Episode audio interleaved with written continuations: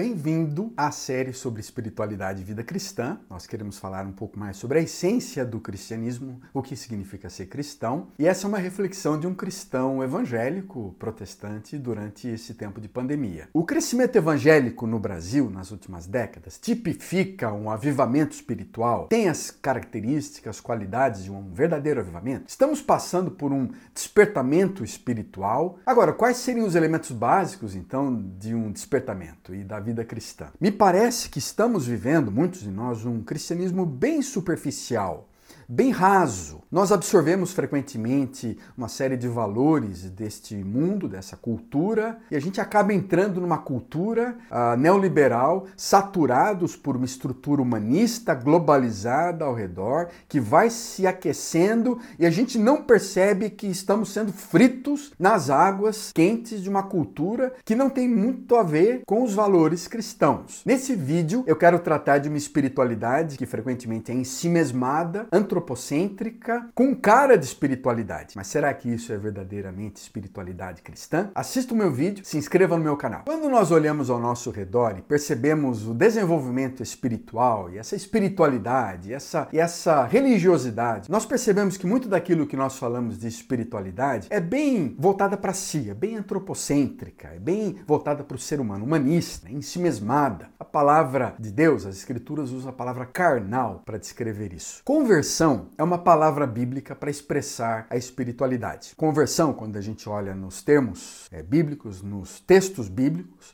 tem a ver com uma mudança. A palavra grega é metamorfose, uma mudança de valores, uma mudança de atitude, valores internos e de atitudes externas também. A expressão bíblica para isso é uma renovação de mente, há uma, há uma mudança de mente, uma mudança de ideias, mudança de conceitos, uma mudança de visão, uma mudança daquilo que nós chamamos da visão de mundo, de uma cosmovisão, que vai então reverter em transformação, em obediência, em valores, em atitudes, não é?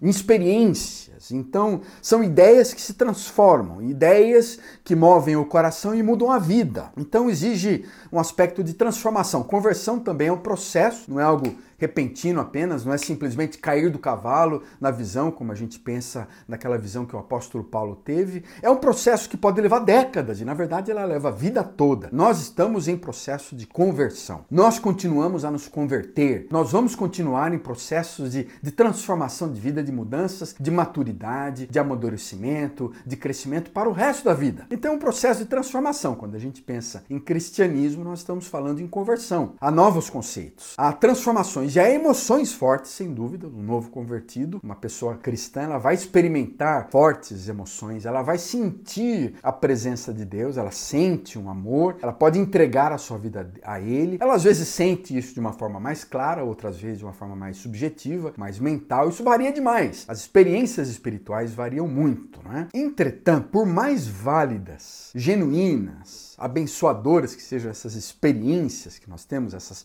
essas emoções que nós temos interiores, elas não demonstram uma verdadeira conversão. Elas não querem dizer se realmente nós estamos tendo conhecimento claro das verdades do Evangelho, se nós realmente estamos entendendo um pouco mais das coisas espirituais. E se ah, simplesmente o fato de irmos para uma igreja demonstra que nós estamos, que nós somos cristãos, não é? É difícil saber se as emoções que nós temos é algo muito mais do nosso nosso coração se ela vem mesmo de uma alegria produzida pelo Espírito de Deus, de um amor genuíno, daquele que descobriu a Jesus Cristo. A experiência espiritual nossa, que eu quero dizer que essa experiência espiritual pode ser falsa, não é? Há uma grande quantidade de atividades religiosas ao nosso redor que são energizadas pela vontade humana, pelo nosso próprio ensimesmamento, pelo nosso narcisismo, pela nossa esperteza pessoal e pela própria esperteza do diabo, dos demônios ao nosso redor. Né? Você vê isso no início do livro de Atos dos Apóstolos, quando a igreja está nascendo. Há uma história interessante de Simão, um homem uh, influente na cidade de Samaria, era um mago poderoso, era um bruxo poderoso da cidade, que ele aceita Jesus Cristo,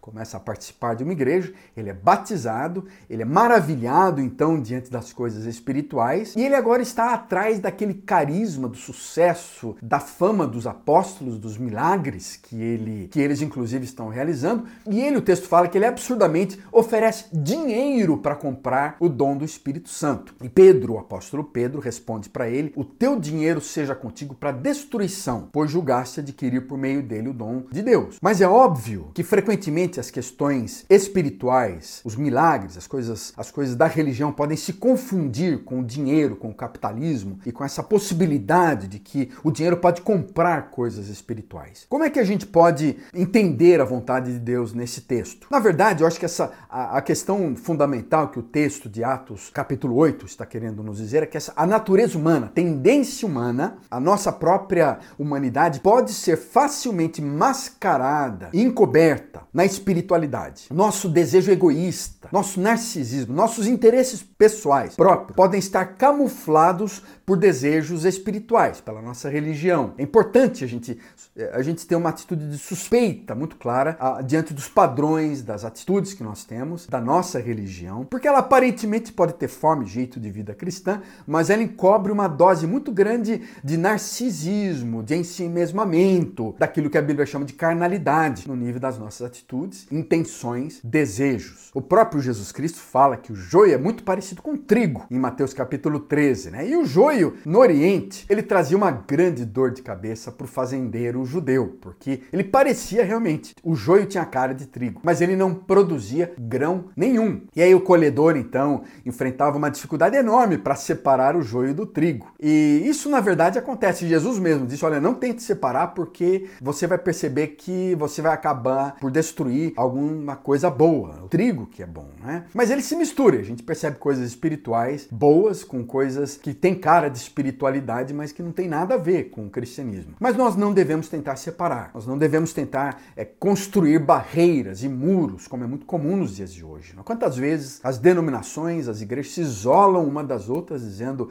essas são mais espirituais, aquelas são mais carnais, essa é uma igreja certa, aquela é uma igreja errada. E assim na história a gente percebe vários exemplos. Né? Os católicos perseguiram, torturaram, mataram muitos protestantes nas reformas do século XVI e XVII, e os protestantes também perseguiram, torturaram, mataram muitos católicos. E também católicos e protestantes perseguiram, torturaram, mataram muitos judeus, muçulmanos, mulheres e minorias em nome do quê? Em nome da fé cristã. Essa tarefa de arrancar o joio do meio do trigo não é nossa. É impossível para os homens. Deus ele é capaz disso. Ele conhece corações, ele conhece as intenções, ele conhece quem nós somos, ele demonstra amor para quem ele deseja, ele ama e ele pode separar, como o evangelho fala, separar ovelhas de cabritos da forma que ele deseja, mas nós não temos essa tarefa. Nós não somos capazes de, de separar o joio do trigo, nem no nosso próprio coração, onde o joio está misturado com trigo dentro de nós, onde as, as boas intenções estão misturadas com más intenções, onde a qualidade, a bondade, o amor estão misturados também com elementos muito negativos, muito, muito destrutivos, com a enfermidade, com a maldade. Nunca será fácil separar o certo do errado, o bem do mal, o falso do verdadeiro e a motivação pura da motivação impura dentro do nosso próprio coração. Mas preste atenção nisso e aí, voltando para a parábola de Jesus Cristo, o texto fala que, que Satanás, que o diabo, que, que representa essa maldade, ele, ele habilmente ele, ele coloca o joio do pseudo-cristianismo, de uma pseudo-espiritualidade, no trigo da vida, da vitalidade, do, do verdadeiro amor que Deus tem para cada um de nós. Então, o trigo do evangelho, dos valores corretos do evangelho, ele está cercado no coração por uma série de valores, o joio das atividades é, egoístas, das decisões enraizadas no nosso próprio orgulho, na nossa própria soberba, na nossa própria cobiça, no nosso materialismo e assim por diante. Então há uma mistura dentro de nós, desejos e sentimentos puros, com motivação verdadeira, com motivação do evangelho, com emoções egoístas, humanistas e, e emoções que não vêm do reino de Deus. Então a gente precisa compreender claramente isso. A gente precisa a, buscar maturidade no sentido de perceber a mescla de um bom leite espiritual, usando aquela terminologia de Paulo, com aquilo aquilo que é um vômito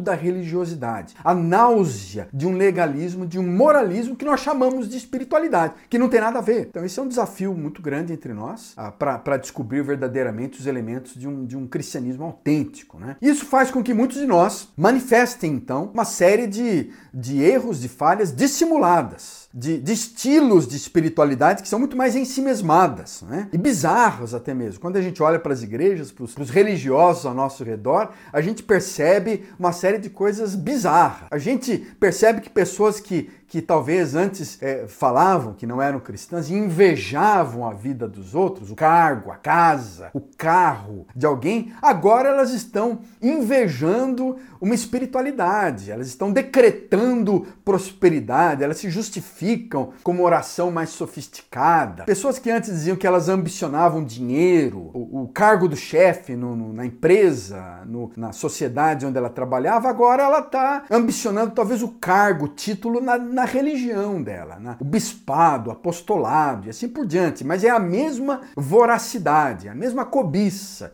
é o mesmo orgulho, é o mesmo desejo fora da igreja, é aquele desejo daqueles que se chamam religiosos. Né? Então você percebe como o joio trigo estão muito próximos. Então a mesma vaidade daquilo que nós chamamos na, na, na numa vida sem religião é a mesma vaidade no coração dos religiosos. Jesus ele mostrava claramente isso na da vaidade dos religiosos fariseus, né? que estavam presentes nas suas cerimônias, nas suas celebrações culticas, na sua manifestação religiosa, e aquilo que a gente percebe entre os religiosos hoje. Então talvez eles não exagerem mais na quantidade de bebida alcoólica, não é? Ah, dizendo que não, não se deve tomar álcool, mas eles comem em excesso. E há uma glutonaria também de dons espirituais, de cargos ministeriais, de poder, de dinheiro, que é a mesma, a mesma forma de, de, de maldade no coração humano, de ensimesmamento, não é? Então, apesar de uma aparência espiritual religiosa, apesar de uma aparência evangélica, é, estamos vazios da graça de Deus. Pode ser católico, protestante, eu estou falando do evangelho, do evangelho também de uma forma é, é, mais religiosa, mais aberta, mas apesar de uma aparência espiritual, o que eu quero dizer é que nós podemos estar vazios da graça, da misericórdia, da pessoa de Deus no nosso coração. São apenas alguns exemplos modestos daquilo que eu poderia chamar de uma espiritualidade em si mesmada ou de uma carnalidade espiritual, né? Tem cara de espiritualidade, tem cara de trigo, mas é joio, então a gente tem que tomar muito cuidado com isso.